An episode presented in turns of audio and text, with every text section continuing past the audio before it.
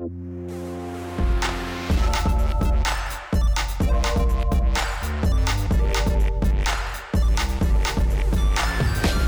hört Rush, den Gaming-Podcast von Giga Games und Detector FM. Wir nehmen Spiele ernst und sprechen in dieser Folge natürlich über Sekiro Shadows Die Twice. Das Spiel und auch äh, seine Worldbuilding und auch Worldbuilding an sich. Außerdem gibt es ein für alle Mal die Klärung, gab es Ninjas historisch eigentlich wirklich und was genau ist der Unterschied zu Samurai? Das wird uns äh, der Historiker Wolfgang Schwenker verklickern.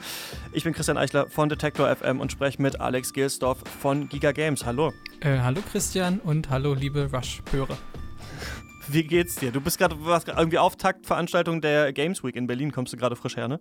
Nicht ganz, also Auftaktveranstaltung ist nächste Woche Montag. Ich war bei der, bei der Pressekonferenz, die jetzt schon genau. mal sozusagen die kommende Woche ein bisschen äh, dargelegt hat, damit ich auch genau weiß, was mich da erwartet und was ich am wichtigsten wahrnehmen sollte. Und habe da auch ein paar nette Gespräche geführt. Unter anderem habe ich den Alan getroffen, der ja letztes Jahr schon bei uns in Rush zu Gast war von Wuga. Das war in der äh, LGBTQIA Plus Episode. Man erinnert sich mhm. vielleicht. Genau, mittlerweile gibt es ja auch schon die, ähm, die äh, Ausstellung im Schwulen Museum äh, genau. äh, Berlin ne, zu LGBTQ Games. Wir hatten ja den Jan Schnorrenberg dabei, der die äh, kuratiert hat. Und jetzt kann man sich die schon angucken. Ich war aber selber auch noch gar nicht da. Ich ähm, war da. Ähm, wie war's? Äh, es ist sehr leseintensiv, also man, man stellt sich vielleicht vor, man, man kriegt einfach eine Reihe von ganz, ganz vielen Spielen, kann die einmal durchprobieren, aber es ist tatsächlich eher textbasiert, aber trotzdem natürlich, äh, wenn man Bock hat, sich das alles durchzulesen, dann gibt einem das tatsächlich sehr, sehr viel, ja. Coole Sache. Ja, werde ich mir auch auf jeden Fall noch äh, reinziehen. Ähm, wie, das würde mich noch interessieren, wie läuft es an sich so bei euch gerade in der Redaktion? Was sind so gerade, bist du viel auf e-, Events unterwegs, ähm, hin und her fliegen so? Du sagst ja manchmal, du bist nicht in der Stadt oder so. Auch wenn du wahrscheinlich manchmal nicht sagen kannst, jetzt, was genau die Spiele sind, aber das würde mich so interessieren. Es ist tatsächlich gerade eine so mit tatsächlich so die entspannte, also das klingt jetzt total faul, aber das ist ein bisschen die entspannteste Phase des Jahres immer, weil meistens Anfang des Jahres noch eine ganze Menge Releases kommen. Also haben wir jetzt auch wieder gemerkt, dass der ja. Februar, Ach, März. jetzt ist vor E3, vor E3-Zeit. Genau, ne? Februar, März ist, da, recht voll. Und jetzt im April April, Mai, Juni passiert so gut, also natürlich passiert auch immer ein bisschen was, aber es verglichen mit dem Rest des Jahres passiert halt extrem wenig, was uns halt auch die Möglichkeiten gibt, ein bisschen, ein bisschen freier zu arbeiten, ein bisschen eigene, mehr eigene Themen zu setzen. Das heißt zum Beispiel, zum Beispiel eine, eine Themenwoche ist gerade wieder in der Planung, die wird dann äh, um Ostern herum stattfinden. Will ich jetzt auch nicht verraten, worum es genau gehen wird, aber einfach mal im Blick behalten. Genau, und da haben wir jetzt ein bisschen sozusagen den, den Kopf frei für eben solche Themen ich liebe die ähm, Nicht-Release-Zeit. ich mag auch, wenn die großen Knaller kommen, aber es ist natürlich auch immer so ein bisschen dieser Stress vor einer Folge Rush. Okay, wie weit äh, schafft man es noch, das Spiel zu spielen?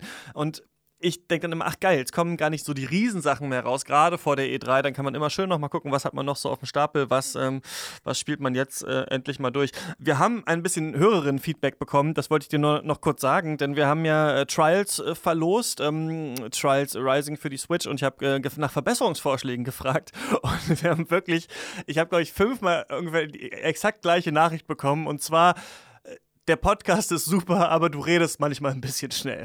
Ich rede ein bisschen schnell? Nein, ich. Ach aber so. du, also du redest auch manchmal ein bisschen ja. schnell, aber ich rede manchmal so richtig schnell.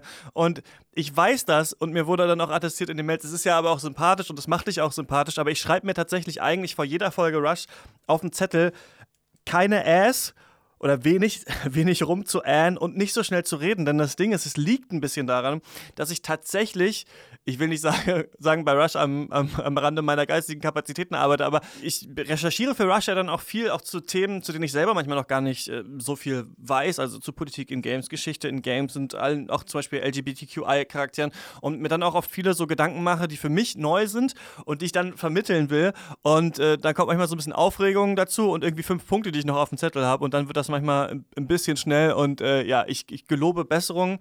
Aber so ein bisschen schnell reden finde ich manchmal auch ganz gut, denn es gibt auch viele Podcaster, die sehr langsam reden, da bin ich auch kein Fan von, aber ich versuche mich in die richtige Richtung zu begeben. Aber äh, du hast, äh, musst dir den Vorwurf auch, auch manchmal anhören, oder? Dass du zu schnell sprichst? Naja, also ich, im Grunde höre ich diesen Vorwurf schon mein ganzes Leben, nur irgendwie ist er bisher ja. nicht zu mir durchgedrungen. Also er ist doch durchgedrungen, aber irgendwie nicht in dem Maße, dass ich denke, ah Mensch, stimmt, müsste ich echt mal ändern. Aber der, gut, deshalb gut, dass die, äh, dass das Feedback in deine Richtung ging, weil ich hätte, es hätte mich nicht gewundert, wenn man das auch über mich sagen würde. Und ja, sagt man ja auch nach wie vor. Das war tatsächlich, als ich hier angefangen habe, äh, oder als wir mit dem Podcast angefangen hatten und ich dann zum ersten Mal zu Gast war, dann glaube ich mich sogar Stefan damals noch ein bisschen zur Seite genommen, vorher gesagt habe, Alex, ruhig, langsam. ja. Also, aber vielleicht, ich glaube, wenn man sich jetzt frühe Podcast-Episoden anhört, dann merkt man vielleicht sogar noch einen Unterschied, dass ich damals noch ein bisschen, ich sag mal, hibbeliger war und mich noch ein bisschen mehr ja. überschlagen habe in meiner Wortwahl. Ja, die Milde und Ruhe des Alters mittlerweile ja, ist auch schon ja, über dich genau. hineingebrochen. Absolut. Ähm, außerdem hat uns äh, Joas geschrieben, das wollte ich jetzt mal sagen, er findet das doof, dass wir nicht auf Hörerfeedback eingehen, denn er hat uns vor längerer Zeit schon Hyperlight Drifter empfohlen und wir haben es nicht erwähnt im Podcast und es stimmt. Ähm, ich wollte ihm immer mal zurückschreiben. Also ich habe das natürlich gespielt. Hyperlight Drifter ist ja ein Spiel, äh, das so ein bisschen so eine Mischung aus Zelda und Bloodborne ist. Ähm, mochte ich ganz gerne, als es vor ein paar Jahren rausgekommen ist, aber ich fand das Kampfsystem nicht ganz so stark. Äh, äh, wie es gemacht wurde, mochte aber diese, diese Einsamkeit. Hast du das gespielt, Hyperlight Drifter? Hatte ich leider noch nicht die Gelegenheit. Ja, kann man auf der Switch nachholen. Und dann wurden sich so Spezialfolgen zu bestimmten Spielereien und Genres ähm, gewünscht. Ich würde sagen, Genres. Naja, Settings haben wir eher so abgearbeitet. Das können wir auf jeden Fall mal machen. Ich weiß nicht, ob man jetzt von uns speziell noch den Legend of Zelda Podcast braucht, wo wir nochmal über alle Zelda-Spiele sprechen. Ich weiß nicht, ob es da nicht viele andere auch Podcast-Angebote gibt, die irgendwie das schon, schon gemacht haben, ob man da nicht so im gleichen Fahrwasser fährt, wenn man jetzt auch nochmal über alle Resident Evil-Spiele spricht. Vor allem, ich weiß nicht, wie das bei dir ist. Ich habe in meiner Gaming-Historie so eine große Lücke von ein paar Jahren.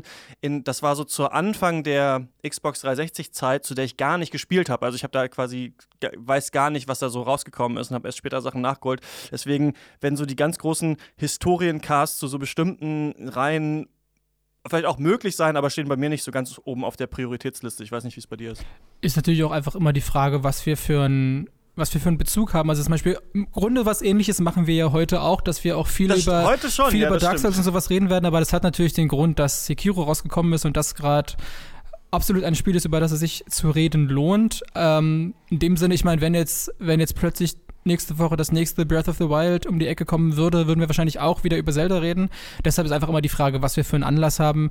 Jetzt einfach komplett aus der kalten plötzlich über Echtzeitstrategie zu reden, ist die Frage, wie relevant das ist. Aber wir schauen einfach mal. Ich habe auf jeden Fall, genau. aber deshalb freue ich mich auch, dass wir heute so eine Episode haben, wo man einfach mal ein bisschen rückblickend äh, über ein paar Spielereien redet, äh, denn das macht ja auch, auch, auch großen Spaß, uns auch. Total. Und da ist natürlich so, zum Beispiel bei From Software bin ich jetzt in Anführungsstrichen ein Experte. Da habe ich die ganzen, also alle Soulsborne-Spiele auf jeden Fall gespielt und kenne mich auch aus. Und da rede ich natürlich dann auch gerne ähm, drüber. An sich ist, der Anspruch von Rush immer noch, dass wir schon aktuell sind, also über aktuelle Releases sprechen. Nicht in jeder Folge, aber in, in vielen Folgen, wenn es große, wichtige Spiele gibt. Und dann trotzdem eben hintergründig ein bisschen sind, nicht zu abgehoben, aber und am besten auch nicht viel zu lang kritisch habe ich mir noch aufgeschrieben und dass auch Expertinnen und Experten äh, zu Wort kommen. Also man wirklich auch mal mit einem Wissenschaftler redet, wie wir das zum Beispiel später machen. Das ist so ein bisschen so der Anspruch und äh, so machen wir erstmal weiter.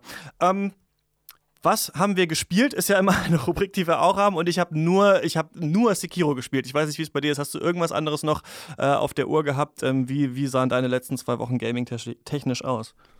Äh, ich habe tatsächlich, also ich habe ja noch, ich glaube ich beim letzten Podcast hatte ich gerade erst angefangen mit Division 2, das habe ich natürlich noch ein bisschen weitergespielt, weil ich auch einen Test geschrieben habe. Habe da wirklich gemerkt, ich dachte ja, also man bei Anthem dachte man noch, okay, es liegt halt einfach am, am Design selbst, aber selbst Division 2, was ja deutlich besser ist, habe ich gemerkt, es ist irgendwie einfach nicht mein Genre.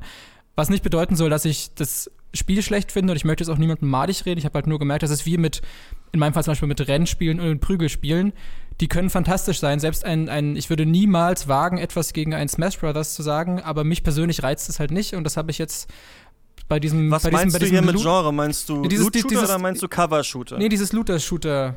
Dieses Loot-Shooter-Genre, dieses, okay, du machst eine Mission, kriegst eine Waffe, die ist ein bisschen besser, kannst die nächste Mission machen, die ein bisschen schwieriger ist und ich glaube, ich habe, glaube ich, nichts grundsätzlich gegen die gegen Loot-Mechaniken, denn ich, ich spiele ja auch mit großer Begeisterung immer noch Diablo 3. Es ist vielleicht einfach nur die Sache, dass ich, das ist mir damals schon in, in Borderlands aufgefallen. Ich habe mal versucht, Borderlands zu spielen, was ich auch jedem gönne, der, der diese Reihe toll findet. Denn, ähm, ja, also toll, wenn, wenn den Leuten sowas gefällt. Aber ich habe gemerkt, ich bin durch, eine, ich bin durch meine Steam-Liste äh, gescrollt, habe dann gesehen, Borderlands 2 0,8 Stunden. Also so lange hat es gedauert, bis ich irgendwie meinte, ah, das ist nichts für mich. Ich glaube, weil ich doch aus dieser, so einer sehr ich sag mal, sehr, sehr klassischen Shooter-Tradition komme. Ich habe halt sehr viel Counter-Strike und sowas gespielt, wo es halt in erster Linie um Skill geht. Also wenn du da halt, selbst mit einer Pistole, wenn du da halt deinen Kopfschuss machst, dann ist der halt tödlich.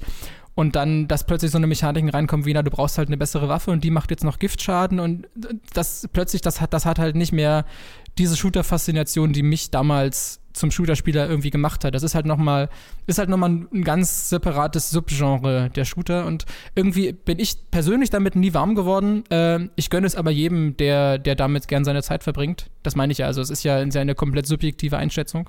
Ja, klar, das weiß ja, das muss man auch nicht immer dazu sagen. Natürlich heißt es das nicht, dass alle, die das spielen, ja. scheiße sind.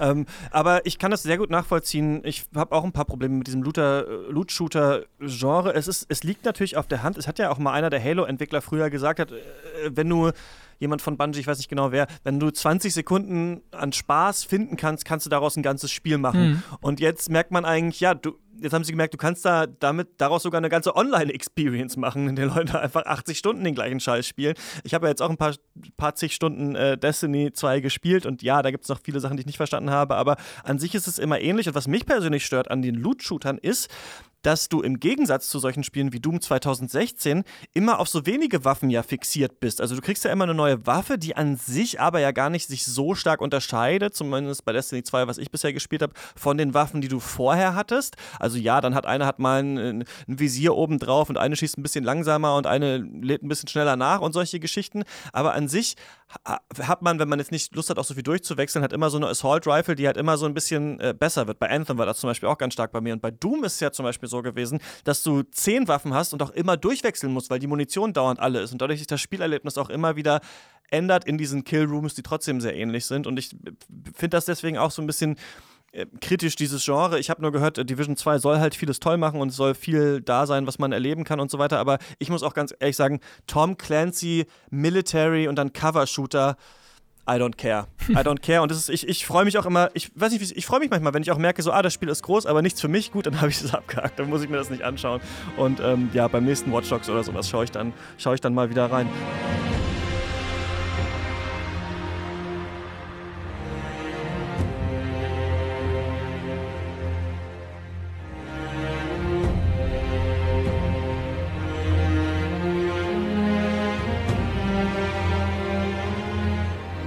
Lass uns doch mal zu Sekiro kommen, Shadows Die Twice. Genau, das ähm, habe ich, ich natürlich nicht, auch gespielt. Ich habe es bei weitem nicht genau. so weit gespielt wie du, denn du hattest mir gestern schon verraten, du stehst vorm Endboss. Ich weiß nicht, ob du ihn inzwischen geschafft hast. Ich habe natürlich äh, nebenbei noch äh, sehr viel und mit großer Begeisterung Dark Souls weitergespielt. Ja. Ja, was denkst du? Denkst du, denkst du ich habe es geschafft? Ähm, warte mal, du hast mir gestern Morgen geschrieben, dass du vom Endboss stehst. Das ist anderthalb Tage her. Ich glaube an dich, ich sage ja, aber es würde mich auch nicht ja. wundern, wenn du jetzt Nein sagst. Ich muss, ich muss dich leider enttäuschen. Nein, ich habe es nicht geschafft. Ich hatte auch dann gestern Abend tatsächlich keine Lust mehr, als ich äh, von der Arbeit nach Hause äh, gekommen bin, mir das äh, zu geben. Ähm, es ist ja so, dass ähm, lass uns nochmal anders anfangen. Lass uns nochmal einmal anders anfangen, damit wir einmal noch Menschen abholen können, die kurz nicht wissen, worüber wir überhaupt reden. Natürlich ist es in aller Munde, aber wer weiß, vielleicht hört jemand gerade seinen allerersten Videospiel-Podcast oder weiß ich nicht was. Also diese ganze Spieleserie von From Software, die keinen offiziellen Titel hat, aber die Soulsborne zum Beispiel genannt wird, ist eine Action- RPG oder Action-Adventure-Serie, äh, die sehr, sehr starke Rollenspielelemente hat, die sich von Spiel zu Spiel immer ein bisschen unterscheiden. Und ähm, eigentlich müssen wir sagen, und das finde ich tatsächlich heftig, wenn man mal drüber nachdenkt, dass From Software so ein bisschen ein eigenes Mini-Genre gegründet hat. 2009 mit Demon's Souls, das war der erste Teil der Reihe, damals PS3 exklusiv von der es mittlerweile äh, sechs Teile gibt, die sich alle unterscheiden und alle sehr, sehr gute Rezensionen bekommen haben, die alle sehr, sehr umfangreich waren und die alle richtig viel Spaß gemacht haben. Das können wenig Entwickler von sich behaupten. Also natürlich hat Ubisoft auch jedes Jahr ein Assassin's Creed gemacht, aber das ist trotzdem nochmal ein anderes Paar Schuhe, würde ich sagen. Das finde ich sehr, sehr interessant. Und um diese Art des Spiels, die immer so ein bisschen gleich ist, aber auch immer so ein bisschen anders, über die sprechen wir eben heute. Und es ist so ein bisschen, wenn man sich gar nichts darunter vorstellen kann, um es einmal zu sagen, finde ich so, als hättest du Zelda, aber ohne die Rätsel in düster und schwer und hauptsächlich Kämpfe und eben ein bisschen komplexer. So ein bisschen ist es, ne? Du kannst, hast so ein Lock-on-System, du rennst mit Schild und Schwert um Gegner rum und genau, musst eben durch so eine Welt durch und eigentlich hindern dich nur verdammt schwere Gegner daran weiterzukommen und eigentlich ist der Sinn auch nur weiterzukommen, oder? Gut, da, da, könnte man jetzt einen riesen Fass aufmachen. Also, also was ich finde so ein bisschen die, die, die Kernfaszination dieser Souls-like-Spiele oder was eben ich vor allem bei Dark Souls gemerkt habe, ist, dass du eigentlich mit ich sage jetzt mal, unmöglichen Situationen konfrontiert wirst und dir eigentlich beim ersten Moment sagst, okay, das, das geht halt gar nicht. Aber du hast diesen winzigen Hoffnungsschimmer, dass es doch geht. Und irgendwann, das ist sozusagen, ich glaube, kann man jetzt, ich, äh, im Deutschen würde man sagen, glaube ich, das, das Überkommen. Also wenn du dann doch irgendwann trotz aller Widrigkeiten es schaffst, durch äh, dadurch, dass du die Hoffnung nicht aufgibst und es immer wieder probierst, schaffst du dann doch irgendwann diese scheinbar unmöglichen Situationen. Und das ist eigentlich der Reiz für mich an diesen Spielen.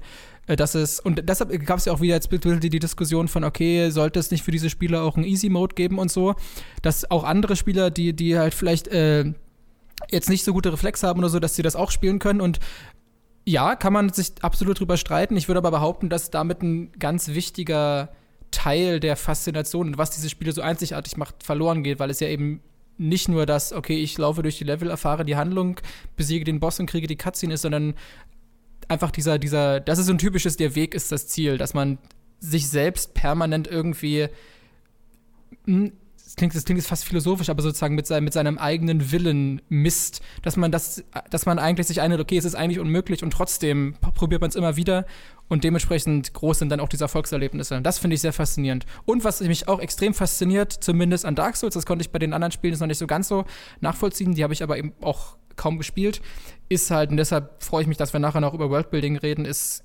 äh, das unfassbar gute Level-Design und World-Design, was nicht gleichzusetzen ist mit Worldbuilding, da kommen wir noch dazu.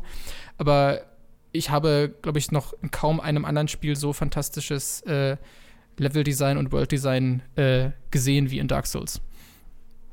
Ja, ne, es gibt diese, das ist auf jeden Fall auch ja, ganz interessanter Punkt, über den wir genau deswegen auch nachher noch sprechen. Aber ja, es gibt diese Idee, die man immer wieder hört bei den Soulsborne-Spielen, dass man wirklich selbst besser werden muss im Spiel, um dann die Gegner zu schaffen. Und wenn du das Spiel dann ein zweites Mal durchspielst, dann sind Kämpfe, die vorher total schwer waren, auf einmal leicht, weil du weißt, wie sie funktionieren. Nicht nur, weil du alle Muster auswendig gelernt hast und genau weißt, wie die Gegner funktionieren, wo jeder Gegner steht, sondern weil du verstanden hast, wie das Ausdauersystem zum Beispiel funktioniert. Das es in allen From Software Soulspawn-Spielen bis jetzt äh, auf Sekiro gab. Also, dass du immer zu einem gewissen Zeitpunkt das Schild hochhalten musstest. Dann, wenn du es runtergelassen hast, hat sich deine Ausdauer schneller ausgefüllt und man musste so richtig haushalten, musste so ein bisschen Micromanagement machen. Wann bewege ich mich? Wann schlage ich zu?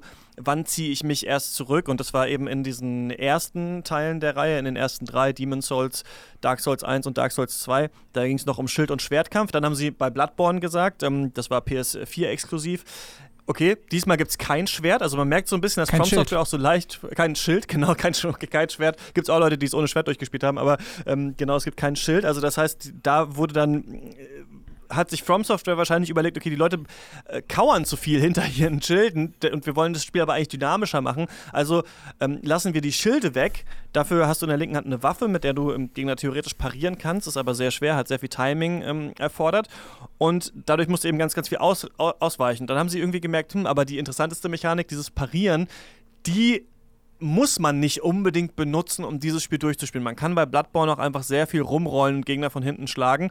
Und deswegen, wahrscheinlich haben sie bei Sekiro jetzt gesagt, diesmal ist diese Pariermechanik total wichtig. Also, dass du tatsächlich, wenn ein Gegner dich angreift, im richtigen Moment dein Schwert hochhältst, um dann ähm, den Schlag abwehren zu können und dann vielleicht zum Gegentreffer anzusetzen. Und dadurch muss man sagen, es wirkt Sekiro am allerstärksten wie tatsächlicher Schwert- und Fechtkampf eigentlich, ne? wie so ein Kampf tatsächlich von zwei Ninjas oder Kriegern mit Katana, die gegeneinander kämpfen. Da prallen wirklich auch diese Schwerthiebe aufeinander. Da wird nicht sich einfach nur hinter, hinter Schilden versteckt. Und das ist, ja, eine große Errungenschaft dieses Spiels, würde ich sagen, aber auch etwas, das vielen, vielen Menschen und vor allem auch Fans der Reihe das Genick gebrochen hat, weil es sehr, sehr lange dauert, das umzulernen. Wie war das denn für dich, der gerade frisch quasi noch in Dark Souls steckt, dann schon äh, die ersten Gehversuche in Sekiro zu machen? Ich habe ja, in ich hab ja Dark Souls auch immer schon so gespielt, dass ich sehr viel, also ein Kumpel von mir nannte das neulich äh, Turtle, dass man sich quasi einfach hinterm Schild versteckt, dann so, uh, ein Opening, zack, zugestochen. Ich habe das auch sehr viel so gespielt. Ich habe auch immer, bin auch immer sehr, sehr gern und sehr viel gedodged.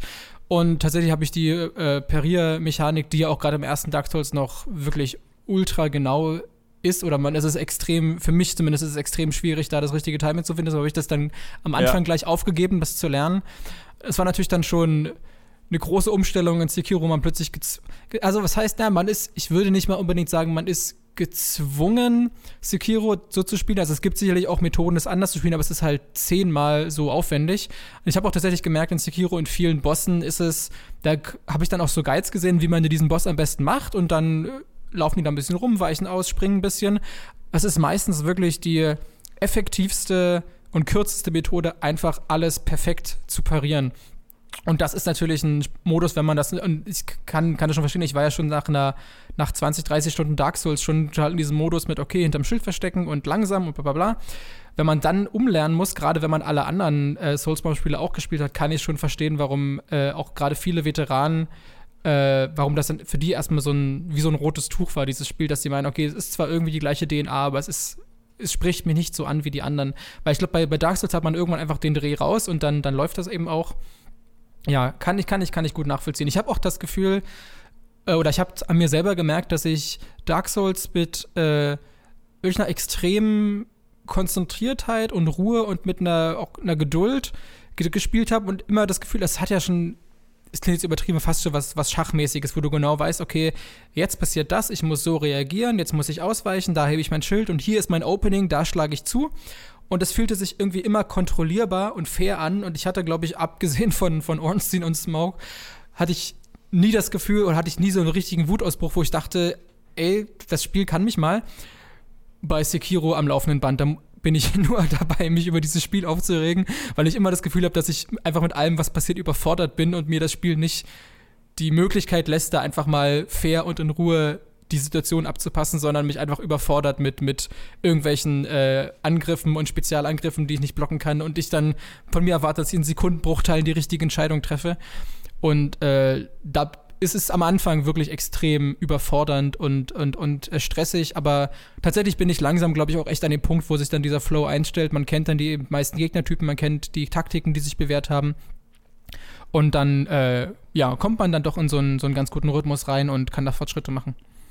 Das ist ein interessanter Weg, den sie gegangen sind, dadurch das jetzt so etablieren zu wollen, denn auf jeden Fall werden da manche Spieler auf der Strecke bleiben und ich denke auch, dass Sekiro auch Beispiel für viele schlechte oder einige auf jeden Fall schlechte Game Design Entscheidungen ist. Ich würde das vielleicht direkt auch gleich mal äh, ansprechen wollen, denn ich finde nicht alles an diesem äh, neuen Spiel gut, wobei ich ähm, trotzdem sagen muss, dass es mich natürlich total freut, dass wieder ein From Software Spiel da ist. Es ist mein, also Dark Souls gehört neben The Witness eigentlich zu meinen absoluten Lieblingsspielen. Ich liebe diese Serie. Ich freue mich immer, wenn ein neues Spiel rauskommt und ich habe immer dann irgendwie auch diesen Rush, diese, dieses absolute Glücksgefühl und auch dieses Gamer so reinfuchsen Gefühl irgendwann, wenn die Spiele da sind, dass ich bin in der Welt und auf einmal hat sich dann die Welt auch geöffnet. Das sind ja so halbwegs Open World Spiele, bei denen du immer Pfad hast, auf denen du gehen kannst, aber später hast du verschiedene Abzweigungen, die du nehmen kannst und dann weißt du, ah, da hinten ist irgendwie ein Boss, da liegt noch was, da könnte ich eigentlich nur eh noch mal zum Schmied zurück und das machen und wenn ein Spiel das erreicht, das ist für mich so das perfekte Rollenspielgefühl eigentlich, was ich sonst bei Skyrim oder sowas habe, aber ich habe das ganz ganz stark im fast stärksten Maße eigentlich bei From Software Spielen und was ich auch liebe, muss ich sagen, und das klingt jetzt doof, weil wir ja Worldbuilding und Story gleich noch machen, aber für mich sind das auch immer so ein bisschen Spiele ohne Story. Und was ich damit meine ist, du wirst nicht die ganze Zeit zugetextet, das ist ja bei Sekiro noch am stärksten von den Spielen, aber hier kann man einfach mal spielen zehn Stunden lang. Hier geht man einfach mal von da nach da, dann kommt ein Boss. Es ist nicht wie bei Kingdom Hearts 3, dass an jeder Ecke kommt jemand und erzählt dir nochmal, worum geht's eigentlich und hallo, ich bin Goofy und ich bin der und wir müssen dahin und das ist übrigens das und das, sondern wenn dich das interessiert, kannst du es dir irgendwie anhören. Es gibt ein paar Dialoge, aber das war es dann auch. Und das liebe ich an diesen From Software-Spielen, dass so viel Fokus auf Game Design gelegt wird. Aber eine Sache, die du ansprichst, dieses immer mit dem Kopf äh, gegen die Wand äh, sauer sein. Ich hab, war richtig wütend bei Sekiro. Ich habe tatsächlich fast das Gamepad äh, geschmissen, auch an, an manchen Stellen, weil ich es wirklich nicht mehr ausgehalten habe. Und ich finde, dieses Spiel versucht etwas zu tun, was auch die anderen äh, Soulsborne-Spiele gemacht haben, was aber im Sekiro-Setting nicht so gut funktioniert. Und das ist, dir am Anfang besonders schwere Situationen vorzusetzen. Das ist etwas, was jedes From Software Spiel macht, ist dass am Anfang bist du in einem Gebiet, in dem äh, sehr viele verschiedene Gegner sind und oft auch irgendwie mal fünf auf einmal und einer von hinten beschießt dich und vorne kämpfen drei und dann gibt es oft im Anfangsgebiet noch so einen Gegner, der eigentlich nicht zu schaffen ist mit deinem Moveset, der eigentlich viel, viel zu schwer ist. Und so versucht ich, glaube ich, From Software darauf vorzubereiten, dass diese Spiele, Spiele sehr schwer werden, dass du sehr vorsichtig sein musst, indem du diese Spiele Spiele spielst. Das Problem ist, finde ich, dass bei den anderen Spielen es normalerweise so ist, dass du dadurch, dass du zum Beispiel sehr viel dodgen kannst, wie bei Bloodborne, oder das Schild benutzen kannst, wie bei Souls, du dich immer noch einigermaßen gut verschanzen kannst und diese Situationen beobachten kannst, während du bei Sekiro gerade am Anfang immer in so Kämpfe reingeschmissen wirst gegen schwere Zwischengegner, die so schwer sind, die aber perfektes Timing von dir abverlangen, sodass du immer wieder die gleichen Situationen spielen musst, immer wieder die gleichen Stealth-Passagen machen musst, bis es dir wirklich zu den Ohren rausquillt, weil du auch gar nicht genau weißt, was will mir das Spiel eigentlich erklären.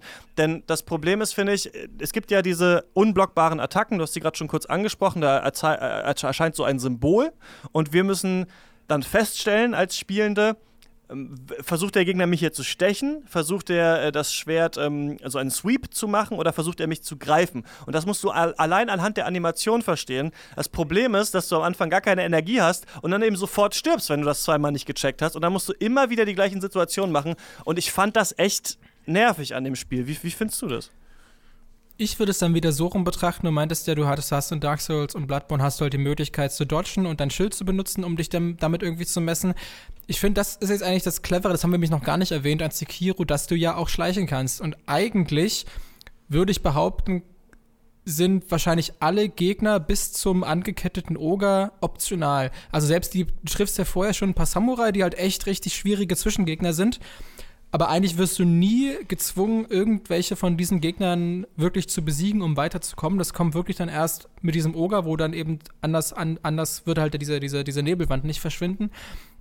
Deshalb, das ist vielleicht auch wieder dieses Ding, dass man, also warum gerade Spieler, die Dark Souls schon komplett im Blut haben, warum gerade die sich damit schwer tun, weil das Spiel dich permanent zum Umdenken zwingt und man aber mit seinen gelernten Dark Souls-Techniken daran geht und Taktiken die halt alle nicht funktionieren. Das ist auch, ähm, ist mir zum Beispiel aufgefallen, es gibt dann einen Zwischenboss, das ist so ein, äh, äh, so, ein so ein riesiger Bulle mit einem mit brennenden Baumstamm auf dem Kopf oder einem Strohballen mhm. oder so. Und natürlich, jeder Dark Souls-Spieler hat sofort den Instinkt, okay, ausweichen, wegspringen, abhauen, irgendwie hinter den Bullen kommen, von hinten ihn äh, erstechen, damit er Schaden nimmt und so. Der effektivste Weg, ihn zu besiegen, war, ihn frontal wie so ein Torero ankommen zu lassen und eben auch wieder im perfekten Moment zu deflekten. Und dann ist der wirklich in, in weniger als eine Minute tot. Und das ist aber für, für Dark Souls-Spieler oder für generell für Soulsborne-Spieler ist das so dermaßen unintuitiv, an den Bosskampf so ranzugehen. Äh, das ist halt, es, es ist halt das Ding, es, es erfordert komplettes Umlernen. Oder das hat, anders gesagt, es hat schon im Grunde eine sehr ähnliche DNA wie die anderen äh, Soulspawn-Spiele, aber das Kampfsystem ist eigentlich ein, also ist eigentlich eine 180-Grad-Wendung, was äh, die, die Art der Kämpfe angeht. Genau, aber aus dem Stealth heraus, was du ja gesagt hast, ist als ein neuer Aspekt des Spiels, kannst du eben die Muster, die Attackenmuster der Gegner nicht wirklich erkennen. Klar, du kannst sie auslassen, auf jeden Fall. Das wird dir halt irgendwann auf die Füße fallen, weil du diese Gegner ja besiegen musst, um äh, diese Prayer, also diese Gebetsketten zu erhalten, mit denen du dann deine ähm, Fähigkeiten aufleveln kannst. Im Gegensatz zu den anderen Spielen kann man hier eben ja nicht grinden, sondern jeder muss durch die gleichen Challenges äh, durch. Und das finde ich tatsächlich ein bisschen problematisch. Also ich, Dark Souls steht ja eh dafür, dass du, ich würde es mal so sagen, wie in, in der Uni oder in der Schule. Normalerweise ist es ja so, du kommst ja nicht in die Schule und dir wird gleich die Klausur auf den Tisch gelegt und du musst die Fragen beantworten. Und wenn nicht, musst du sitzen bleiben, dann kannst du im nächsten Jahr nochmal wiederkommen. Sondern dir wird ja vorher erklärt vom Lehrer, was kommt in der Klausur alles vor. Das geht so, das geht so, das geht so. Okay, hier kommt jetzt die Klausur. Vielleicht ist noch ein bisschen Transferleistung drin. Bei äh, den Soulspawn-Spielen ist es meistens so, nein, dir wird direkt in der Klausur, also beim Boss, wird dir erklärt, was du hier machen musst, wie die Muster funktionieren und so weiter. Und das ist ja auch was, was wir schon aus Mega Man, aus ganz ganz vielen anderen Serien kennen. Das ist ja auch toll. Aber ich finde wirklich, dass es bei Sekiro nochmal ein extra Level ist, weil dadurch, dass du dauernd parieren musst, gibt es ja immer die Möglichkeit, dass dir jemand dann direkt, wenn du das einmal verkackst, Schaden zufügt. Und dadurch fand ich das persönlich zu mühsam in diesem Spiel immer wieder dasselbe zu machen, vor allem bei den richtigen Bossen, die später kommen. Also später gibt es Bosse, die haben äh, drei Phasen und du musst dann für manche, ohne dir zu spoilern, immer wieder, also nicht nur den gleichen Weg dahin laufen, sondern dir immer noch eine Cutscene an, anschauen. Die kannst du natürlich wegdrücken, aber irgendwann wirst du einfach wahnsinnig. Also ich weiß nicht, wie oft ich da Ashina Castle hochgelaufen bin, jemanden angesprochen habe, Cutscene weggedrückt habe und dann kommt dieser Boss wieder und ich weiß, das gehört dazu und ich habe auch die ganzen allen anderen Spiele gespielt, aber ich habe zwischendurch eben auch sowas wie Cuphead gespielt, bei dem die Gegner einfach immer wieder neu anfangen und das hätte ich mir hier gewünscht, denn der letzte Endgegner auch hat auch sehr viele Phasen und ich weiß nicht, wie es bei dir ist. Ich habe das Gefühl, man muss da wirklich so geduldig sein, dass man überhaupt, also die Moves, die Phase 4 hat, dafür musst du ja erstmal alle drei anderen schaffen, um dir die überhaupt anschauen zu können, sodass ich bei diesem Spiel tatsächlich oft äh, im Internet einfach geschaut habe, wie die Bosse gehen. Die Bosse sind dann immer noch sehr schwer, aber ich wollte wenigstens einmal gesehen haben, was macht der denn ungefähr, weil das ist mir tatsächlich ein bisschen zu heavy, das so lange zu spielen äh, und dann immer wieder zu sterben, bis ich am Ende die Moves lerne. Also vor allem, wenn ich es halt jetzt hier für so einen Podcast mache und auch relativ schnell irgendwie durchkommen will. Ich fand das ja nervig eigentlich an dem Spiel, muss ich sagen. Ja. Ja, da habe ich auch in der Hinsicht quasi überhaupt gar keine Scham und ich gucke mir dann auch einfach immer die Boss-Guides an und weiß ungefähr oder habe eine ziemlich gute Ahnung, was mich da erwartet. Denn letztendlich, wie du gemeint hast, meistern muss man es danach immer noch, also selbst wenn ich weiß, was der für Attacken hat und wie ich sie parieren kann oder wie ich ihn ausweichen kann, die Umsetzung ist ja nochmal ein ganz anderes Kapitel und ja, da da bin ich genauso wie du. Da verschwende ich dann nicht meine Zeit mit, mit fünf, sechs erfolgreichen, erfolglosen Runs, einfach nur um alle Movesets mal zu sehen.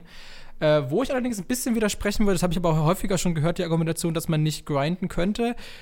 Es ist halt ein anderes System, also du kannst halt nicht aufleveln und sozusagen damit deine Ausdauer und deine Vitalität und so weiter erhöhen.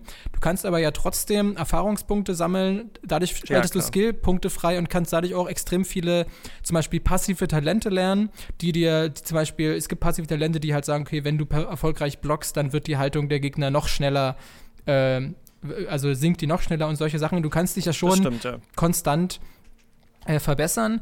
Und das finde ich auch wieder interessant, dass es hin und wieder gibt es Bosse, zum Beispiel geht es relativ am Anfang diesen, diesen Speerkämpfer, wo du halt den Mikiri-Counter brauchst.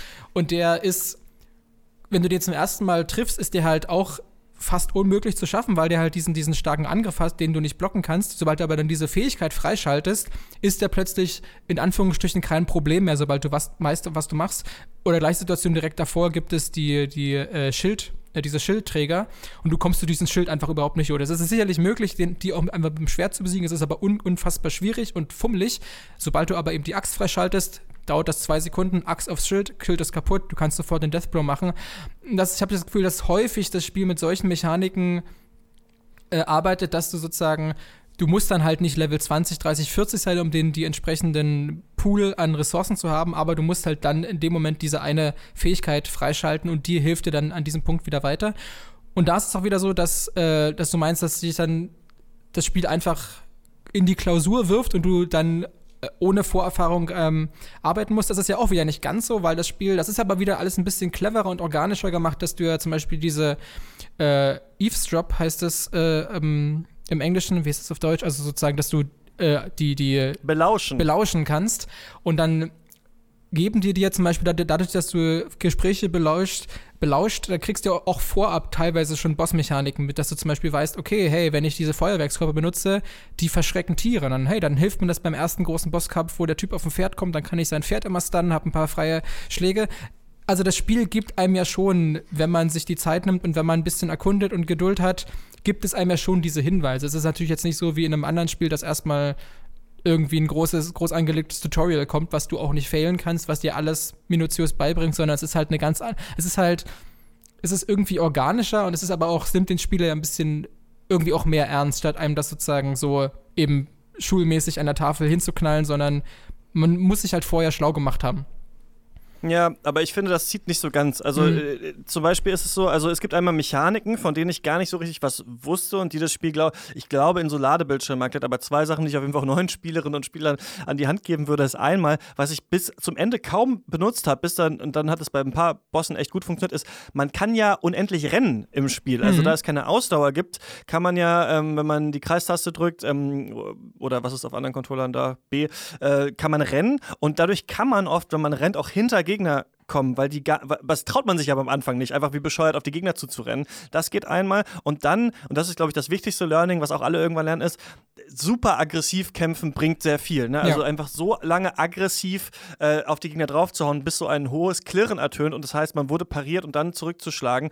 Ich finde aber, dass das schon ein bisschen dauert, bis das Spiel einem das wirklich erklärt hat, plus diese drei unterschiedlichen Spezialfähigkeiten zu erkennen. Ich glaube, ein bisschen intelligenteres Spiel hätte vielleicht im ersten Gebiet eher Gegner gehabt, die zustechen, dann irgendwann irgendwann den Sweep, sodass man das langsam lernt. Ich habe das Gefühl, From Software will halt auch cool sein und edgy und sagt, ey, hier ist der erste Gegner, der hat, der macht gleich alles drei. B bitteschön, viel Spaß, probier's 50 Mal.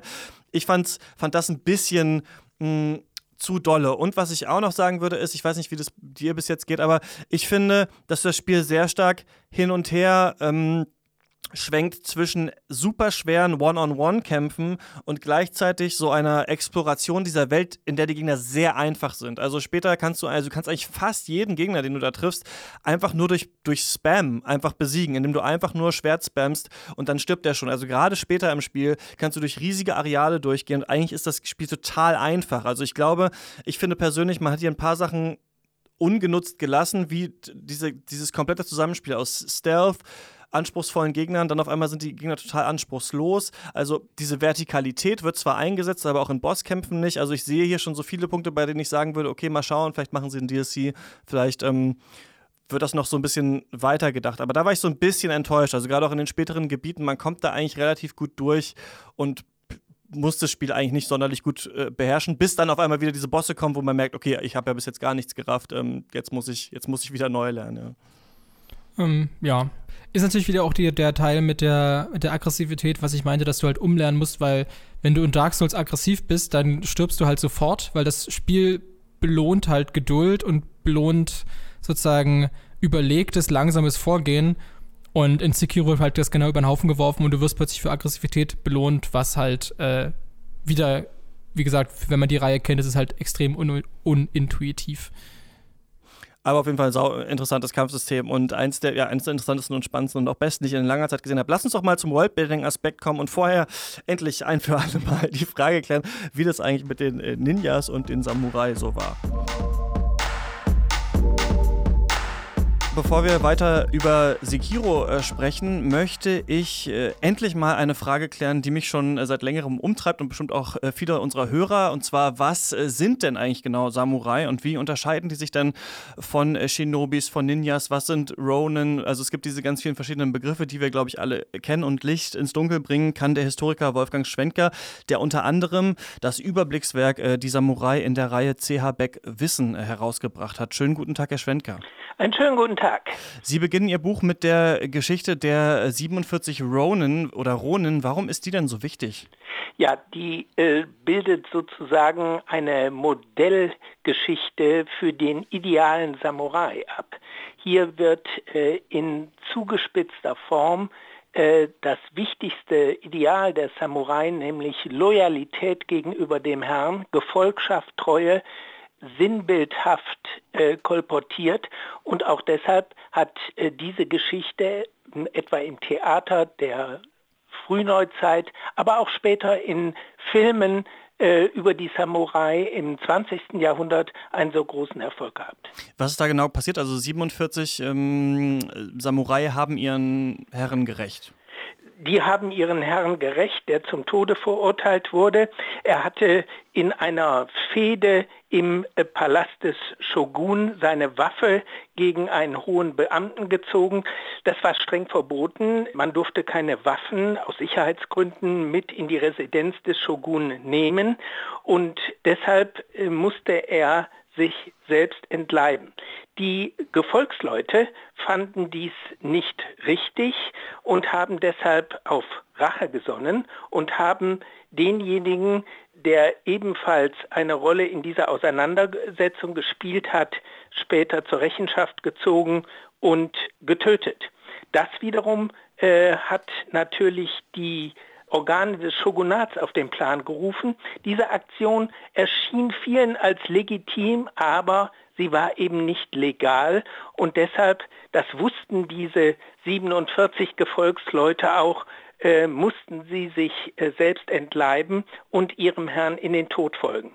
Und diese äh, loyal, tiefe Loyalität bis in den Tod hinein äh, hat sozusagen das Bild des idealen Samurai später stark geprägt.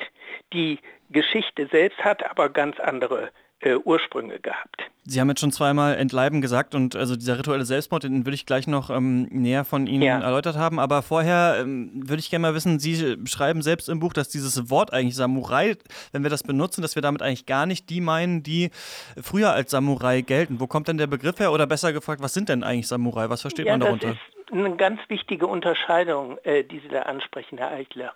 Äh, man muss äh, äh die Ursprünge der Samurai äh, in, äh, im Kontext einer Rolle sehen, in denen diese Leute, Kriegsleute eher vom unteren und mittleren gesellschaftlichen Stand, ihren Herren gedient haben. Das ursprüngliche Wort Saburai meint deshalb auch dienen.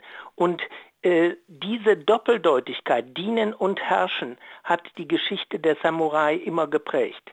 Im äh, Mittelalter, in der Kamakura-Zeit ab dem 13. Jahrhundert, waren die Samurai im engeren Sinne, so wie die, äh, der japanische Begriff es nach, äh, nahelegt, im Grunde genommen ganz einfache Soldaten.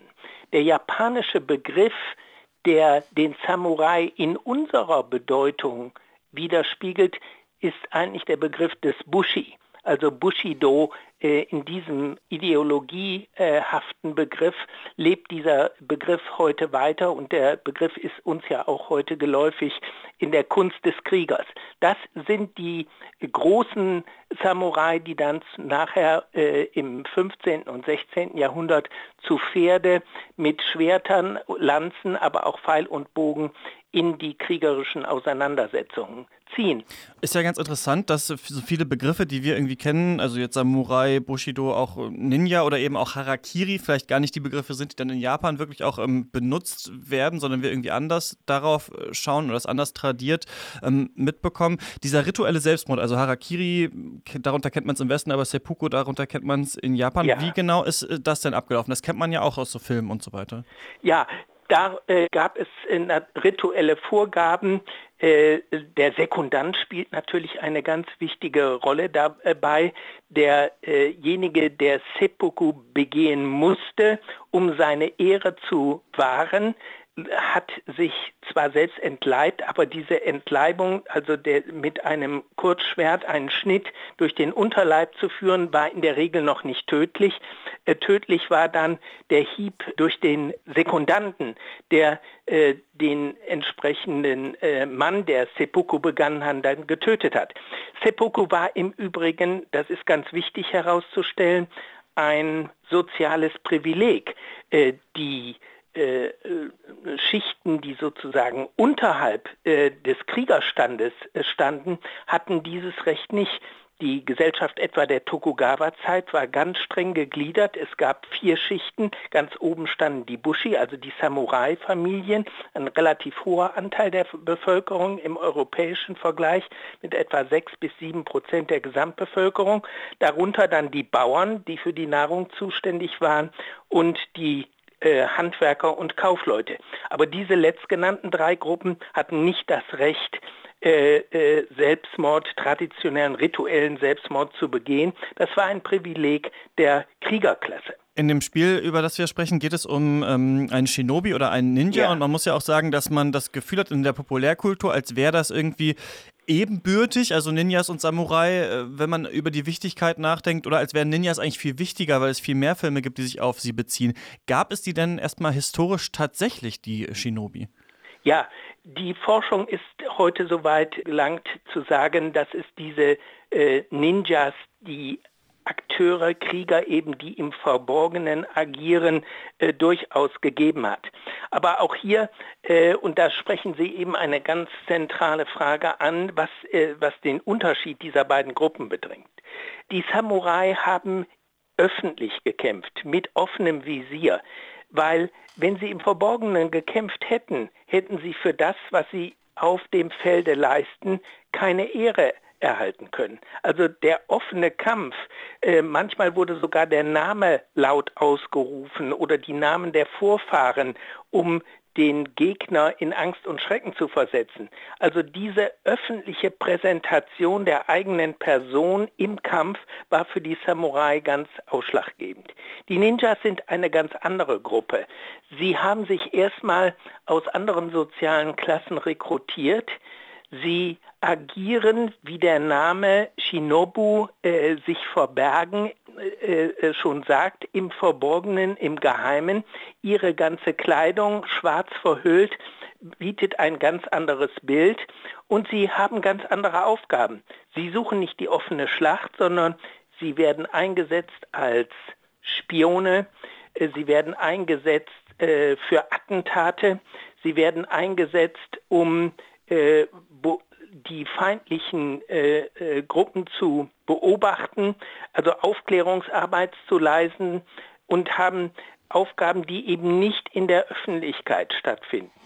Gelegentlich agieren sie eben in Handlungen sehr spektakulär, aktionistisch und man muss sagen, dass beide Gruppen natürlich in der japanischen Populärkultur vorkommen, aber ihre soziale Funktion war in der japanischen Geschichte eine ganz unterschiedliche. Ähm, wie passt denn diese Idee des Zen-Buddhismus mit der Idee des Bushido, also des Samurai-Kodex zusammen? Das hat ja sehr gut miteinander funktioniert, oder? Das hat sehr gut miteinander funktioniert. Erstmal ist der Aufstieg der Samurai zu einer herrschenden Klasse im 13. und 14. Jahrhundert eng verbunden mit der gleichzeitigen Einführung des Zen-Buddhismus äh, nach Japan, der ja von China über Korea äh, importiert äh, wurde, wie so viele andere Schulen des japanischen Buddhismus auch. Was den Zen-Buddhismus aber von anderen buddhistischen Schulen abhebt, war seine äh, fokussierte äh, auf die Person und äh, ausgerichtete meditative Konzentration und die vollkommene Ablehnung alles Weltlichen. Und die hat die Todesbereitschaft, äh, den Willen äh, zu erkennen, dass äh, es das Nichts gibt und dass die Welt als solche nicht wirklich wichtig ist, die hat natürlich im, äh, für die Samurai sehr attraktiv gewirkt, weil im Feld diese Todesbereitschaft gefragt war und der Zen-Buddhismus dieser unbedingten Kampf- und Todesbereitschaft unter den Kriegern eine gleichsam religiös-ideologische äh, Fundierung gegeben hat. Ah, das ist sehr, sehr interessant, weil im Spiel werden auch Ideen von Unsterblichkeit und so weiter verhandelt. Letzte Frage wäre, ähm, das Spiel spielt in der Sengoku-Periode. Könnten Sie ja. kurz erzählen, was das Interessante oder Spannende an dieser Zeit war? Ja, ich halte die Sengoku-Periode für eine der aufregendsten Epochen der japanischen Geschichte. Wir haben es grob gesagt mit einem hundertjährigen Krieg der Krieger gegeneinander zu tun. Also der Begriff Bürgerkrieg ist im engeren Sinne ein irreführend, weil die Krieger gekämpft haben, aber natürlich die gesamte Gesellschaft davon betroffen war. Es handelt sich in der Regel, wenn man es mit einem modernen englischen Wort sagen will, um den Aufstieg von Warlords, zwischen etwa 1800, äh, 1467 und 1567, äh, 73, dann ging diese Epoche zu Ende. Äh, gekennzeichnet ist sie durch den Aufstieg regionaler Fürsten und die Schwächung des Zentralstaats. Jetzt könnte man sagen, es ist eine Phase der Anarchie. Aber jüngere Ausstellungen äh, vor zwei, drei Jahren etwa im äh, Museum in Kyoto haben durchaus gezeigt, dass in dieser vermeintlich so kriegerischen Epoche äh, eine erhebliche Dynamik im sozialen und wirtschaftlichen Bereich stattgefunden hat. Und diese neuen Dimensionen der Sengoku-Zeit werden heute stärker in den Blick genommen als die älteren Sichtweisen, die doch sehr stark auf die Biografie einzelner großer Warlords konzentriert waren.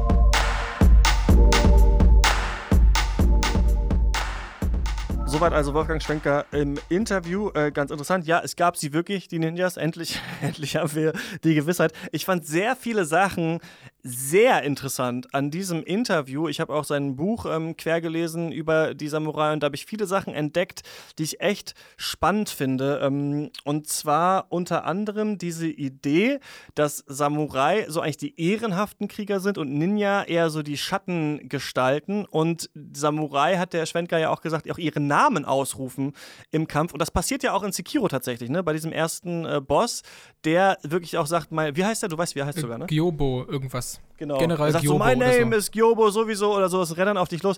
Und ich glaube, dass ähm, Sekiro hier so ein bisschen die Aussage treffen will, dass äh, die Ninjas hier eigentlich so die Ehrenhaften sind in diesem Spiel, oder beziehungsweise der eine Shinobi, den wir spielen, und die Samurai eher so die Verkommenen, obwohl sie auf der Oberfläche eigentlich die ehrenhaften Krieger sind. Denn später im Spiel, ohne das spoilern zu wollen, geht es sehr viel um die Frage, ob man ewiges Leben erhalten kann, ob man ewig weiterleben kann.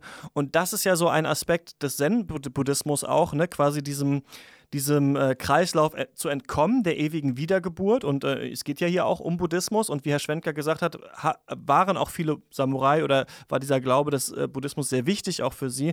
Und das ähm, ist ganz gut, glaube ich, in diesem Spiel hier so ein bisschen auch drin. Das fand ich ganz cool. Und plus auch noch, ich denke, das ist tatsächlich auch eine Interpretation an sich der Soulsborne-Spiele, gerade auch der Dark Souls-Reihe, dass es immer wieder um die Frage geht, sollen wir noch mal weiterleben? Soll das Zeitalter des Feuers, um das es da geht, noch einmal neu entfacht werden? Oder soll dieser Kreislauf beendet werden. Und witzigerweise ist es ja nicht nur auf der Story-Ebene so, sondern man spielt ja auch diese Spiele so. Also man muss immer wieder sterben und muss immer wieder aufwachen, man muss wieder sterben und man muss wieder aufwachen. Und in Sekiro, das haben wir auch noch gar nicht gesagt, ist es ja so, dass man einmal, nachdem man gestorben ist, nochmal aufstehen kann im Kampf und nochmal angreifen kann.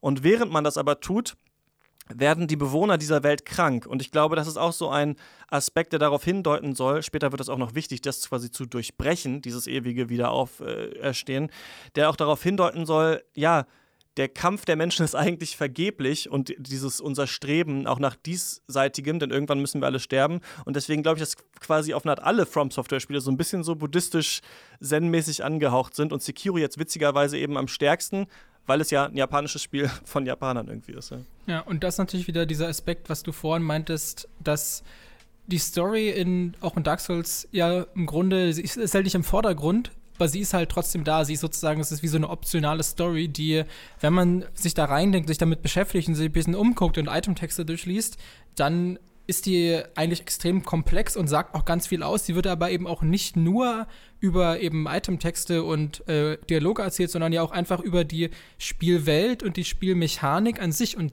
das wäre ja wieder äh, Worldbuilding, auf das wir noch äh, zu sprechen kommen wollten. Genau, können wir ja direkt mal ähm, mit anfangen. Vielleicht komme ich dann immer mal wieder auch mal zurück zu, zu, ähm, zu Sekiro, aber Genau, Dark Souls ist ähm, eigentlich bekannt für sein Worldbuilding. Manche würden sagen, es ist besser, manche würden sagen, es ist, äh, ist schlechter. Das ist, glaube ich, auch ein bisschen umstritten bei manchen. Ich würde sagen, es ist genial, weil Dark Souls für mich die erste große Regel des Worldbuildings ähm, anerkennt und auch verwendet und die ist, dass du nicht der Mittelpunkt dieser Welt bist, sondern die Welt, also man hat immer das Gefühl in allen From Software Spielen, okay, diese Welt gibt es eigentlich schon, diese Welt ist total alt, diese Welt hat schon ohne mich hier existiert. Und ich trete jetzt ein in diese Welt. Und das funktioniert natürlich in den Dark Souls-Spielen gut, die ja in so einer Art ja, Fantasy-Postapokalypse ja fast spielen. Ne? Also es sind ja immer diese ewigen alten Zivilisationen, die schon ähm, gefallen sind. Aber wir dringen da eigentlich ein und es gibt Bezüge zwischen den ganzen verschiedenen Teilen der Welt. Ich denke, das ist auch sehr wichtig beim Worldbuilding und ist etwas, was ich zum Beispiel bei Game of Thrones total bewundere, dass in Game of Thrones alle Charaktere, die es gibt, haben eine Beziehung zueinander, ob sie sich kennen oder nicht, weil sie irgendwelchen Häusern angehören, die in irgendwelchen Kriegen mal zusammengekämpft haben, die sich betrogen haben, die Allianzen geschmiedet haben und dadurch sind diese Charaktere vorbelastet. Und genauso ist es in Dark Souls. Du triffst nicht einfach irgendeinen Boss, sondern es ist dann jemand, der vorher am Hofe des Königs so und so gekämpft hat und dadurch erschließt sich dir so eine Welt, die aber nie ganz klar wird, und das ist auch eine Stärke, würde ich sagen, dass, nie, dass die Dark Souls-Welten nie zu 100% erklärt sind. Ich glaube, das ist auch ein cleverer Worldbuilding-Trick, denn sobald wir denken, wir können alles sofort verstehen, wirkt die Welt oft unplausibel, denn in der Realität ist es ja auch nicht so. Ja, ja für mich ist tatsächlich, äh, weil ich habe auch überlegt, okay, gibt es eigentlich eine, eine, eine, eine äh, ich sag mal, eine anerkannte eindeutige Definition von Worldbuilding. Ich habe nicht wirklich eine gefunden, eine, die man jetzt wissenschaftlich belegen kann, aber was für mich so ein bisschen so die, die zentrale Fragestellung beim Worldbuilding ist oder was so ein bisschen als Worldbuilding zusammenfasst, ist diese Frage von, warum ist die Welt so, wie sie ist? Und da spielen halt ganz, ganz viele Aspekte rein. Das ist sozusagen wirklich auch solche Sachen wie die Kultur, die Religion, die seien es auch nur zum Beispiel bei, bei Game of Thrones die Jahreszeiten, da hat einfach ganz viel in dieser Welt ist deshalb so, weil halt, weil die halt diesen äh, doch sehr äh, etwas seltsamen Jahreszeitenrhythmus haben. Und das zum Beispiel in Game of, wieder, um wieder bei Song of Ice and Fire zu bleiben, ganz viel in der Welt ist auch geografisch bedingt.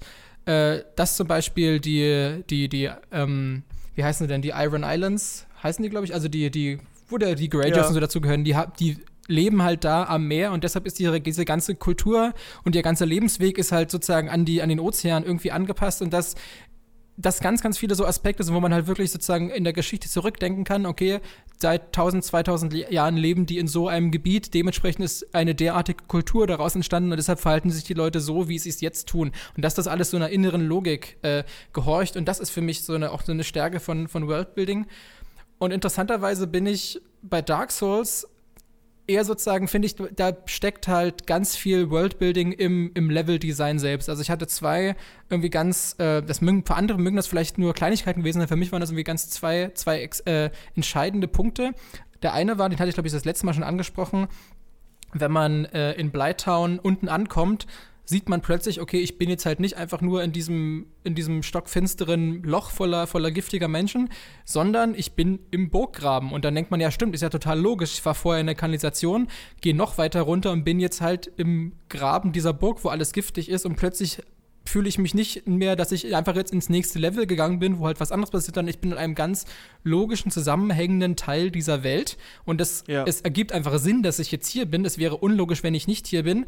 Und ein zweiter Aspekt war, als ich dann durch äh, Sands Fortress durch bin und überall dann diese, diese Steinkugeln Indiana Jones mäßig angerollt kommen. Man muss den ausweichen und dann diesen Mechanismus abschalten und so. Da denkt man auch im ersten Moment noch, nee gut, es ist halt ein Videospiel. Natürlich kommen da irgendwelche Steinkugeln, die nicht ausweichen muss. Das ist ja in jedem anderen Spiel auch so wenn du ganz oben ankommst, siehst du, da steht halt so ein Golem und das ist quasi sein Job, dass der den ganzen Tag steht und diese Steinkugeln reinmacht, weil du hinterfragst ja vorher gar nicht, wo kommen diese Kugeln überhaupt her. Na, logischerweise ist da jemand, der diese Kugeln da reinmacht. Also wie diese, und das war halt auch nochmal so ein Moment, wo, wo ich wusste, okay, in diesem Spiel hat halt alles irgendwo einen logischen Zusammenhang und eine logische Begründung. Und das war dann für mich so der, der Auslöser zu überdenken, äh, zu, zu überlegen, okay, ja, dann äh, steckt in dieser Welt ja wirklich eine ganze Menge, ich sag mal, ja, nicht Hintergrundwissen ist das falsche Wort, aber sozusagen eine ganze Menge Vorüberlegung, wie, warum ist diese Welt eben so, wie sie ist. Und natürlich kommt danach eben doch noch dazu, okay, was haben die denn für eine Religion, was hat die, dieses Königshaus für eine Geschichte und so und so, und so weiter, ja. Aber für mich kam dieser, ja. der, äh, sozusagen der Auslöser, dass ich das so faszinierend fand, woraus ich darüber, mehr über, darüber wissen wollte, der kam ursprünglich bei mir übers Leveldesign. Und das hat mich sehr fasziniert, weil eben viele Spiele in diese Richtung äh, zumindest meines Erachtens kaum gehen. Da wird halt sehr, sehr viel Worldbuilding und Story wird halt einfach ganz klassisch über Dialoge, über Cutscenes und so weiter erzählt. Und dann hatten wir ja schon angesprochen, dass selbst eben ein Teil des Worldbuildings, also sag es mal, sag zum Beispiel einfach dieses, dieses, dieses ganze Hauptthema mit, mit Wiedergeburt und einen, äh, einen wiederkehrenden Zyklus brechen und so weiter, der ergibt sich ja schon aus dem, aus dem Gameplay selbst. Da muss man nicht mal unbedingt eine Story drumherum haben, sondern das, das erfährt man am eigenen Leibe. Yazi Croshaw, der ähm, YouTuber, der immer diese Videos Zero Punctuation macht, hat in seinem Dark Souls ähm, Review mal gesagt, und das fand ich ganz interessant, diesen Gedanken, dass er findet, dass die Welt bei Dark Souls immer so wirkt, als hätte sich jemand erst die Stadt überlegt und sich danach gefragt, wie könnte sich der Spieler in dieser Stadt bewegen. Also es ist ja zum Beispiel so in Analondo, dass du dann über irgendwelche wackeligen Pfade laufen musst und dann springst du mal von oben runter und dann bist du auf einem Kronleuchter drauf und so weiter. Und das ist natürlich total äh, spaßig, weil es dadurch nicht so wirkt, als wäre hier ein Level für dich gebaut, sondern als wärst du in einer Welt, die tatsächlich irgendwie existiert. Es gibt manchmal irgendwie eine Charaktere, die sind blind und die erkennen dann deine Stimme, weil sie irgendwie ein ähnliches mal getroffen haben. Und das Coole ist, wenn man immer irgendwann erkennen kann, ah, weil der da war und jetzt hier ist, ist das und das so und so passiert. Ne? Hier unten wohnen jetzt die Ausgestoßenen der Welt da oben. Oder in Anolondo, die, hier gibt es äh, kleine Treppenstufen für Menschen und große Stufen. Ah klar, weil Riesen hier gewohnt haben und so weiter. Ne? Also diese ganz kleinen, cleveren Details, die sind ähm, in diesen Spielen immer drin und das macht total Spaß, das herauszufinden. Gleichzeitig kann man es aber, und das ist ja das Witzige, spielen, ohne sich irgendwas davon jemals durchzulesen. Aber Dark Souls ähm, nimmt sich eben auch immer heraus, oder die Soulspawn-Serie, dass auch Dinge, und das finde ich auch geil, nicht erklärt werden. Und das, ich liebe das schon wieder an Sekiro. Du läufst irgendwo lang, ein Typ möchte irgendwas von dir, du hast keine Ahnung, wo gibt es das, was will der, woher ist der, und wenn du Glück hast, kannst du so ein Quest mit ihm weiterführen, aber wahrscheinlich wirst du ihn nie mehr wiedersehen und musst dir dann im Internet durchlesen, was passiert ist. Und auch das wirkt dann eben so wie aus so einer ganz authentischen, ähm, authentischen Welt, die tatsächlich existiert. Und es gibt wohl auch, habe ich mir angelesen, diese beiden Ansätze, eine Worldbuilding zu betreiben. Entweder top-down, das bedeutet, man baut erstmal die Welt und überlegt sich dann, welche Geschichte kann darin spielen. Und es wirkt eben natürlich so, als wäre Song of Ice and Fire und äh, Herr der Ringe zum Beispiel, als wäre das irgendwie so gebaut. Und anderes wäre Bottom-up, man hat erst die Geschichte und baut dann um die Geschichte ähm, die Welt rum. Und man kann sich wohl als Writer auch verlieren darin, wenn man Top-Down macht und die Welt immer, immer weiter ausschmückt und so weiter, aber ähm, diese beiden Ansätze gibt es. Und du hast es schon angesprochen, dass man ja in so kleinen äh, ja, Level-Design-Kniffen dann das Worldbuilding erkennt. Und da würde ich sagen, was bei Videospielen, glaube ich, einfach anders ist im Worldbuilding als bei, bei Filmen oder auch bei Serien, ist das, im schlimmsten Fall kann der Spieler ja überall hinlaufen. Also kann er sich ja die ganze World in Anführungsstrichen auch anschauen, gerade bei Open-World-Spielen. Ne? Also wenn du da verschiedene Rassen hast, die in verschiedenen Städten wohnen und sowas, wenn der Spieler dann noch überall hingehen kann und in jedes Haus gehen kann, dann werden natürlich auch so, solche Fragen wie, wo gehen die Leute auf Klo, was essen die Leute eigentlich, auch viel wichtiger, die irgendwie zu beantworten, um es authentisch zu machen, als wenn du jetzt so ein Spiel hast wie The Last of Us, das jetzt nicht komplett offen ist, wo gesagt wird, okay, das sind jetzt hier die letzten Überlebenden und das war's. Und ich glaube, das ist deswegen bei Videospielen kann es noch kann Worldbuilding noch mal viel viel schwieriger äh, werden und muss manchmal viel detaillierter sein. Das ist mir zum Beispiel in Sekiro aufgefallen, eben gerade weil ich das in Dark Souls alles so, so, so schön und so logisch fand, bin ich bei Sekiro noch ein bisschen an dem Punkt und du hast es jetzt schon wesentlich weiter gespielt als ich. Vielleicht kommt da ja noch, hast du da ja schon äh, tief, tiefere Eindrücke gewinnen können. Aber gerade da ja der ganze Anfang des Spiels irgendwie auf diesen scheinbar unendlich hohen Bergen ist und da diese, diese, diese Schlösser und so stehen, da habe ich halt das Gefühl, okay, das wirkt für mich zumindest im ersten Moment irgendwie sehr konstruiert, dass da plötzlich auf diesem Berg, wo man teilweise auch nur mit dem Greifhaken überhaupt hinkommt, wieso ist da jetzt ein Schloss, wieso wohnen da Leute, wie kommen die da überhaupt hin, wo kriegen die ihre Lebensmittel her? Das wirkte, also das wirkte für mich schon ein bisschen mehr irgendwie äh, videospielhaft und irgendwie nicht ganz so organisch, wie es bei Dark Souls der Fall ist. Aber ich habe natürlich auch nicht bei weitem nicht so viel äh, von der Welt sehen können wie du. Hast, äh, hattest, ja, du da, um, hattest, du da, Eindrücke? Am Ende sieht man alle Handelsrouten und weiß genau, was die hinter. Äh, nee, am Ende werden äh, die Welten werden ja eigentlich nur noch bekloppter und irgendwie noch, noch abschüssiger, auf die man eigentlich kommt. Nee, ich glaube, das liegt wahrscheinlich aber auch daran, das knüpft so ein bisschen an unsere letzte Folge an, dass es natürlich ein tatsächliches historisches Setting ist, dem sich hier From Software bedient und da wirken dann manche Sachen auf einmal unlogischer natürlich, als wenn das einfach so eine Art Fantasy-Welt ist, vielleicht, ne, der man vielleicht mehr durchgehen lässt, in einer Sci-Fi-Welt, der man mehr durchgehen lässt, als jetzt der tatsächlich echten Welt. Angeblich ist ja auch Division 2 ein gutes Beispiel für so Environmental Storytelling. Also ich hatte nur so ein Video gesehen, dass eben vor einem tatsächlichen äh, Weingeschäft dann auch so ausgetrunkene Weinflaschen irgendwie so liegen oder so, ne? Solche kleinen Kniffe, die natürlich, natürlich Sinn ergeben. Aber nee, hier wird nicht alles erklärt und ich glaube auch, also wir merken ja, dass sich From Software immer weiterentwickelt von Spiel zu Spiel, aber also manchmal finde ich es witzig, dass Leute sagen, Mass Effect Andromeda hat schlechte Gesichtsanimationen, aber äh, Sekiro ist das erste From Software-Spiel überhaupt, das überhaupt Gesichtsanimationen hat. Vorher, in den fünf Spielen davor, haben Leute einfach gar nicht die Gesichter bewegt, außer der Schmied.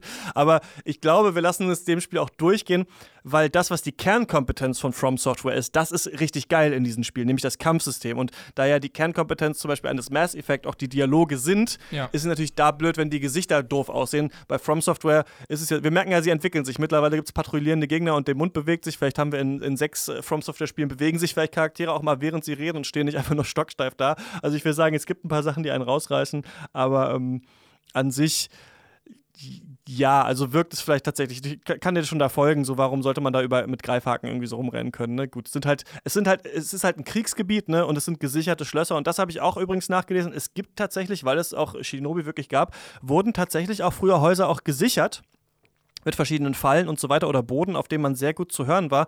Was mich dann gewundert hat, ich, gehe, ich schweife ein bisschen ab, aber es gibt ja in Dark Souls Sam's Fortress, ne, wo ganz viele Fallen sind, es gibt kein wirkliches Fallengebiet in Sekiro. Und das wundert mich eigentlich, weil das in das Setting total gut reinpassen würde. So ein total vermintes Haus mit ganz vielen Geheimgängen und so gibt es eigentlich. Gibt es eigentlich kaum, ja. Oder vielleicht hast du es noch nicht gefunden. Denn das ist ja auch wieder das, das Tolle an den From Software-Spielen, dass die teilweise, also selbst in Dark Souls gab es halt ganze Gebiete, die waren versteckt. Und wenn du, wenn du die nicht gefunden hast, dann hast du halt ganze Gebiete verpasst. Und das ist, ich habe zum Beispiel jetzt auch schon, ich habe mich mal ein bisschen belesen, weil ich meinte ja schon, dass ich jetzt nach, nachdem man den Bullen besiegt hat, dann äh, öffnet sich ja die Spielwelt extrem und ich habe mir überall so ein bisschen diese ganzen Waypoints gesichert, um dann äh, sozusagen in un unterschiedliche Richtungen äh, aufbrechen zu können. Habe dann gemerkt, okay, irgendein Gebiet fehlt mir offenbar noch und habe dann gesehen, das findet man und das ist jetzt vielleicht ein kleiner Spoiler, aber ich verrate ja nicht, wo genau es ist, aber es gibt sozusagen eine Stelle im Spiel, da ist es quasi wie so, wie so ein bodenloses Loch und du musst halt einfach auf gut Glück da reinspringen und kannst ja dann ganz unten nochmal, kannst dich mit dem Grapple-Hook nochmal sichern und findest da nochmal ein komplett ja. neues Gebiet. Und dass man sozusagen, dass sie halt den Mut haben, so riesige Blöcke an Content einfach äh, sozusagen äh, wahrscheinlich einer großen Masse an Spielern vorzuenthalten, die halt nicht den Mut haben, da auf gut Glück runterzuspringen, sondern halt zu sagen, gut, wenn du es findest, dann cool, hier hast du ein neues Gebiet.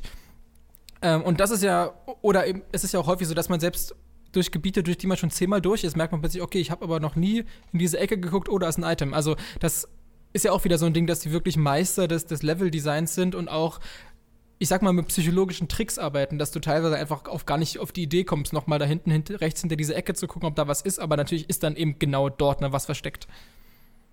Ja, und wir haben ja gerade im Vorgespräch schon drüber geredet. Du hast kurz gesagt, dass du bei diesem einen gerade großen Endgegner bist, der wirklich ja also zum ersten Mal so richtig testet, wie gut bist du wirklich im Spiel. Und jetzt auch sagst du, wirst jetzt erstmal die Welt dir anschauen und dann nochmal zu ihm zurückgehen, wenn du weiter bist. Und ich bin quasi genau in der gleichen Stelle, an der du auch bist, parallel nur eben am Ende des Spiels. Also am Ende des Spiels ist es eben auch so, ne? du hast diesen großen Endgegner und kannst aber auch immer noch in alle Gebiete zurück. Und das Tolle ist auch, da sind auch oft natürlich dann noch diese Gegner, die du noch besiegen kannst. Also du kannst da sogar noch ein bisschen leveln. Und, das wirst du wahrscheinlich noch nicht gemerkt haben, die Spielwelt ändert sich auch. Das ist auch etwas, was From Software in allen anderen Spielen, oder nicht in allen, aber in, in den letzten paar auch immer gemacht hat und ausprobiert hat. Also, dass es ein bisschen dunkler wird. Ähm, und dadurch, diesmal ist es so, dass sie so weit gegangen sind, dass tatsächlich sich auch die Belagerungssituation des Schlosses ändert. Und das ist eben witzig, weil das, wie Herr Schwendker gesagt hat, ja gerade in der Sengoku-Periode so war, dass es, dass es diese Zeit der Kriegs, der großen Warlords gab, in denen eben immer die Machtverhältnisse gewechselt haben. Und hier haben wir das tatsächlich auch im Spiel. Also du, es gibt Gebiete, in die musst du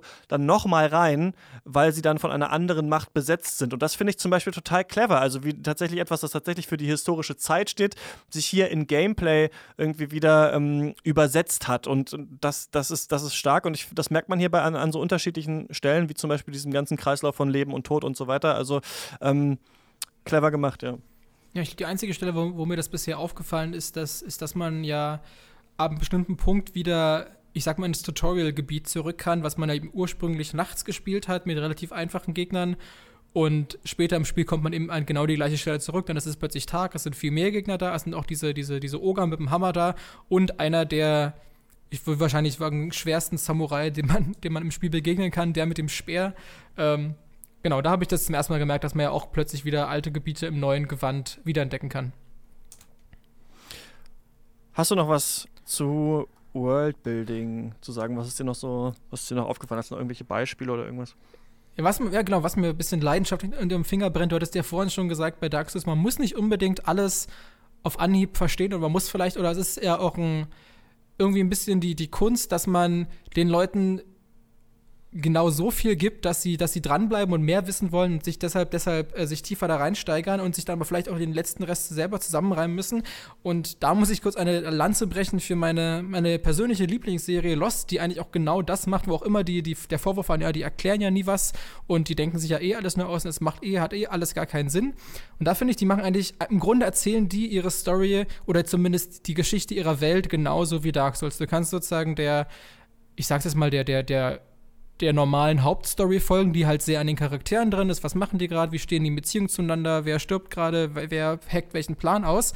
Aber die wirkliche Faszination besteht ja darin, dass du und das ist diese zentrale Frage, die ich vorhin meinte, warum ist die Welt so, wie sie ist? Warum gibt es auf dieser Insel Eisbären? Und dass man, und das sind halt die Fragen, die, glaube ich, die, die, die Fans äh, eben so gepackt haben, dass, dass man dann eben merkt, okay, die, die, die reguläre Handlung der Serie wird mir diese Fragen nicht beantworten. Ich bekomme aber überall an jeder Ecke, wo ich nachgucke, und teilweise sind die Leute so weit gegangen, dass die halt dann, das war ja damals dann auch die, die Phase, dass es dann eben HD-Fernsehen gab, dann konnten die Standbilder machen, im Hintergrund stand irgendein Buch, da stand wieder was drauf, man hat die nächsten Hinweise, es ist wie, wie so ein riesiges Puzzle-Mosaik gewesen, da konnte man sich dann diese im Nachhinein oder im Endeffekt wirklich ziemlich kohärente, logische Geschichte dieser Insel eben zusammenreimen aber die ist halt nicht äh, vordergründig äh, für jeden verständlich. Also da kommt am Schluss keiner mit dem Clipboard und zählt nochmal alles auf und erklärt nochmal alles, sondern es ist halt alles so im Hintergrund oder teilweise auch eben in plain sight versteckt. Du musst nur eben selbst den Aufwand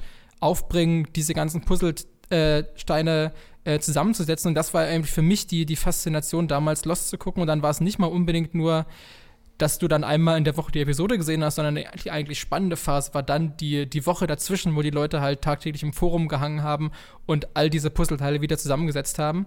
Und das erinnert mich derzeit eben gerade wieder sehr stark an die Art und Weise, wie eben Dark Souls seine Story erzählt. Dass sie, wie gesagt, wie du meintest, die ist halt nicht offensichtlich, sondern sie ist ein bisschen versteckt. Du musst dich halt selber kümmern, diese Story da rauszuholen. Aber wenn du das tust, dann ergibt plötzlich alles andere Sinn und irgendwie hat alles einen logischen Platz in dieser Welt und diese Welt ist nachvollziehbar und irgendwie organisch aufgebaut.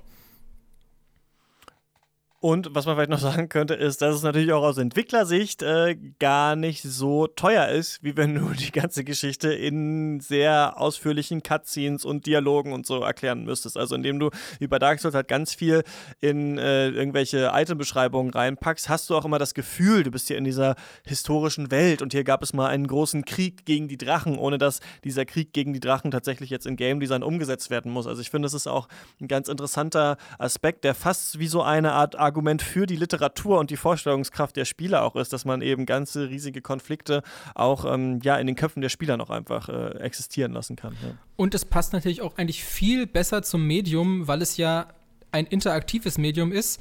Und da muss es ja nicht unbedingt sein, dass man seine Story und seine Welt nur wie im Film über Gespräche und Zwischensequenzen erzählt, sondern lass den Spieler doch selbst interaktiv diese Welt erfahren. Also zum Beispiel ein Spiel, was das auch fantastisch macht, ist Gone Home, was ja letztlich auch nur darin besteht, dass man sich halt in diesem Haus umguckt.